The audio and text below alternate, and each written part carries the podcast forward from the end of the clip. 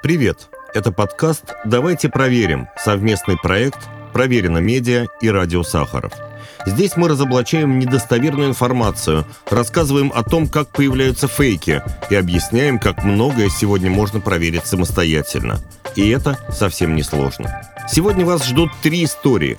Про выдуманную статью из топового американского журнала, про вред от ватных палочек и про обвинение Достоевского в педофилии. История первая. Выдуманные статьи в западной прессе – один из любимых инструментов российской пропаганды, чтобы придать больший вес своей повестке. Смотрите, мол, не только мы об этом говорим, но и западные СМИ. Что, конечно, парадоксально при уровне антизападной риторики все тех же пропагандистов. Впрочем, об этом феномене как-нибудь в другой раз. В конце июня в прокремлевских телеграм-каналах стал широко расходиться скриншот статьи якобы из журнала «Политику» под устрашающим заголовком «20 миллионов жизней во имя свободы». Ниже на скриншоте была размещена фотография подбитой украинской техники и абзац текста. Учитывая, что украинское контрнаступление привело к потере 16 тысяч солдат убитыми ради возвращения 50 квадратных километров территории, для достижения цели по возвращению всей территории понадобится жизни более чем 20 миллионов солдат, если следовать динамике боевых действий. Остального текста статьи не приводилось, ссылки на первый источник тоже. Поэтому, конечно же, мы решили выяснить, действительно ли в журнале «Политику» напечатали такое – мы пошли на сайт издания и стали искать по ключевым словам. Не обнаружили этой статьи. Тогда мы пошли на сайт европейской версии «Политика». Поискали там. Тоже ничего. Равно как нам не удалось обнаружить и рубрику «Research», в которой эта статья якобы должна была быть опубликована. Заодно мы обратили внимание на забавный факт. По слову «counter-offense», которое использовано в тексте на скриншоте в значении слова «контрнаступление», на сайте «Политика» нет вообще ни одной публикации. А все потому, что это ошибка. Контрнаступление по-английски Counteroffensive. На сайте агентства Associated Press мы обнаружили разбор текста с этого скриншота. Оказалось, что там есть еще много других грамматических и пунктуационных ошибок. Есть на скриншоте и чисто формальные ляпы, которые позволяют прийти к выводу, что это фейк. Например, в статьях «Политику» под основной фотографией всегда указана дата и время выхода материала, а также имя автора. Все это на скриншоте отсутствует. Ну и, наконец, о том, что статья «20 миллионов жизней за свободу» фальшивка, официально заявили в самом издании. Его представитель Мелисса Кук сообщила, что «Политику» никогда не публиковал таких материалов. А ее коллега из отдела по работе с аудиторией Эмма Крстич отметила, что помимо языковых ошибок, этот текст к тому же не соответствует редакционным стандартам политику. И в довершении всего появление такого сфабрикованного материала прекрасно вписывается в последние тенденции пропаганды. Украинское контрнаступление стало крайне популярным сюжетом для авторов фейков. С середины мая мы насчитали как минимум шесть фальшивых обложек европейских изданий с карикатурами на эту тему. Таким образом, скриншот якобы из журнала «Политику» — это фейк. То есть это не просто ложная информация. Мы уверены, что в его основе лежит не ошибка, а намеренный подлог. Поэтому, когда вы листаете ленту соцсетей или телеграм-каналы и видите там возмутительные, шокирующие или просто громкие заголовки крупных СМИ, не поленитесь. Проверьте информацию в первоисточнике. Возможно, на самом деле вас просто пытаются обмануть.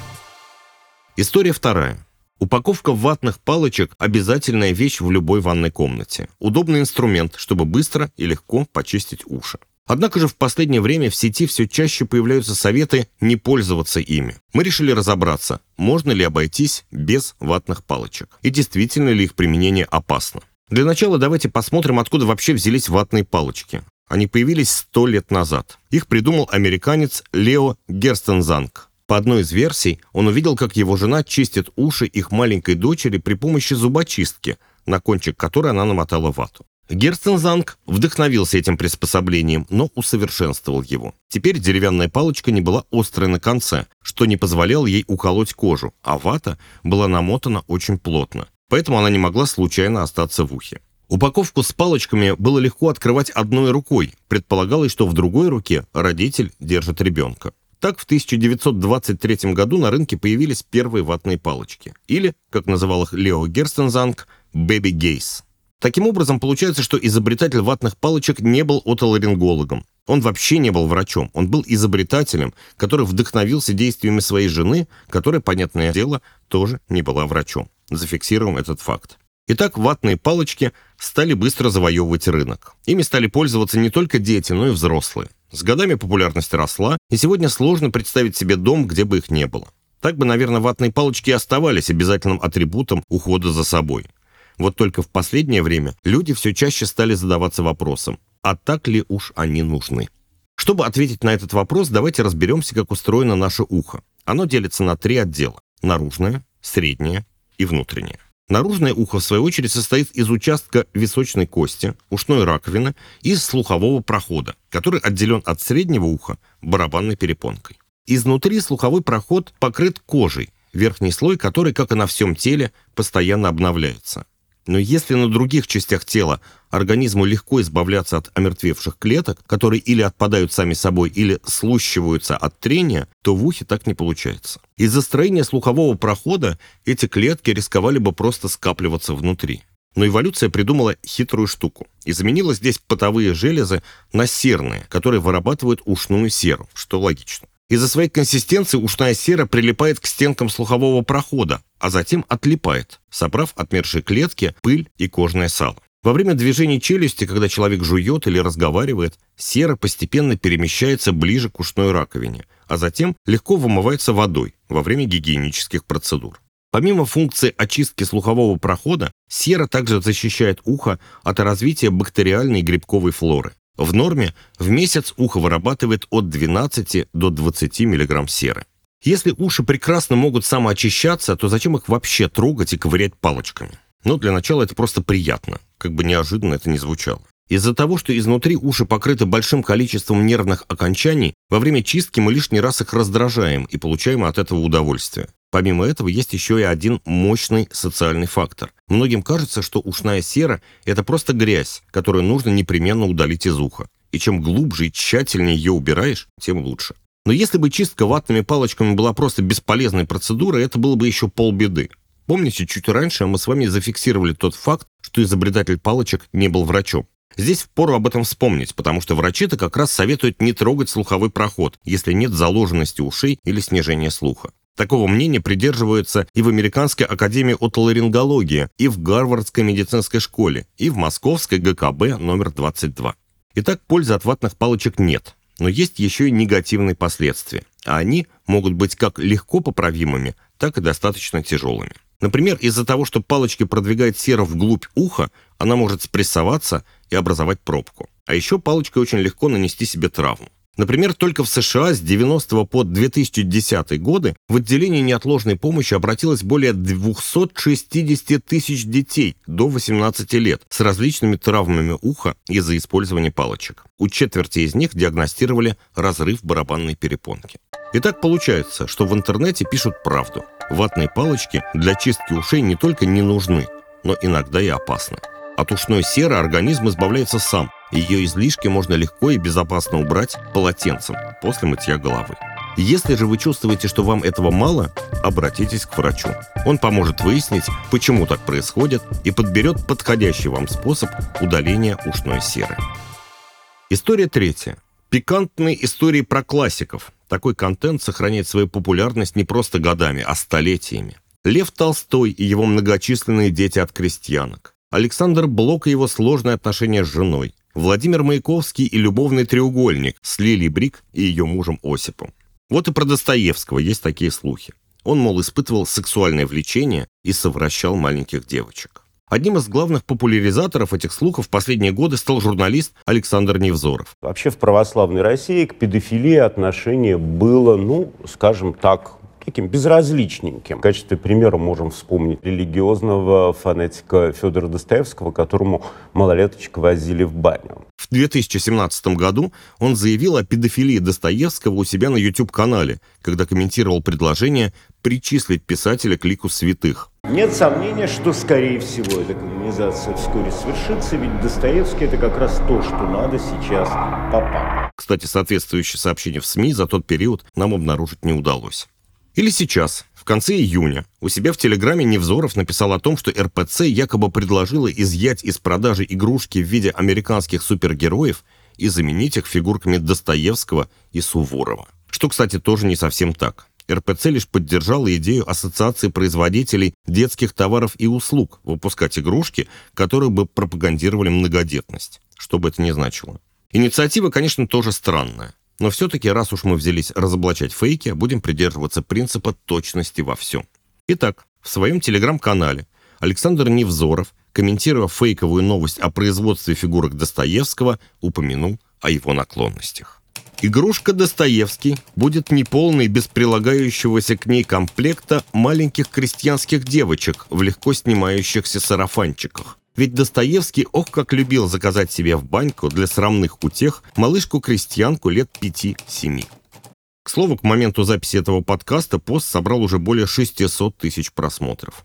Этими двумя случаями заявления Невзорова не ограничиваются. Зачастую он ссылается на биографа Достоевского Николая Страхова и уточняет, что письмо с компрометирующей информацией тот отправил Льву Толстому в 1883 году. Письмо Николая Страхова Толстому действительно существует, но в нем автор ссылается на другого современника, историка литературы и профессора Дербцкого университета Павла Висковатого. Он никогда не каялся до конца во всех своих пакостях. Его тянуло к пакостям, и он хвалился ими. Висковатов стал мне рассказывать, как он похвалялся, что соблудил в бане с маленькой девочкой, которую привела ему гувернантка. Других подробностей, тем более доказательств порочных предпочтений Достоевского, Страхов не приводит. До самой смерти Льва Толстого широкая публика не знала о существовании этого письма. Лишь в 1913 году, через три года после смерти Толстого и 17 лет после смерти Страхова, его текст опубликовали в журнале «Современный мир». Первой рьяной защитницей чести писателя стала его вдова Анна Григорьевна Достоевская. Она называла эти обвинения не иначе как клеветой и кошмаром. В своих воспоминаниях она писала, что если бы Страхов был жив, она ударила бы его по лицу за низость. По инициативе Анны Григорьевны в 1914 году было опубликовано открытое письмо в защиту Достоевского. Его подписали многие известные и уважаемые люди того времени. Но то вдова. Понятно, что она бы стала защищать своего мужа в любом случае. А что исследователи? Большинство из них также сочли заявление Страхова несоответствующим действительности. Заурядной клеветой его назвал литературовед и почетный президент Международного общества Достоевского Владимир Захаров. Писатель и литературовед Игорь Волгин в книге «Родиться в России» называет эту историю оговором. А поэт и литературный критик Лев Аборин в своей колонке для портала The Question обращает внимание на то, что Висковатов, который якобы рассказывал Страхову о педофилии Достоевского, никогда не был близко знаком с писателем, чтобы достоверно знать такие подробности из его жизни. У литературоведа и профессора Санкт-Петербургского государственного университета Сергея Кибальника даже есть версия, почему Страхов решил оклеветать Достоевского. Скорее всего, он затаил обиду на писателя, узнав себя в образе семинариста Ракитина, далеко не самого приятного персонажа братьев Карамазовых. Схожая версия есть и у филолога и главного научного сотрудника Института мировой литературы РАН Лии Розенблюм. Она также предположила, что Страхов мог быть обижен на Достоевского, но не из-за романа, а из-за того, что при подготовке собрания сочинений обнаружил в записной книжке писателя очень неприятный отзыв о себе. Никакого гражданского чувства и долга, никакого негодования к какой-нибудь гадости, а напротив, он и сам делает гадости, несмотря на свой строго нравственный вид, втайне сладострастен и за какую-нибудь жирную, грубо сладострастную пакость готов продать все и вся. Понимая, что переписка Толстого в будущем будет опубликована, вероятно, Страхов решился на такую долгосрочную диверсию. Что же касается записной книжки Достоевского, она тоже была опубликована. Правда, только в 1970-х годах. Поэтому более полувека с момента публикации письма Страхова считалось, что у того не было мотивов клеветать на писателя.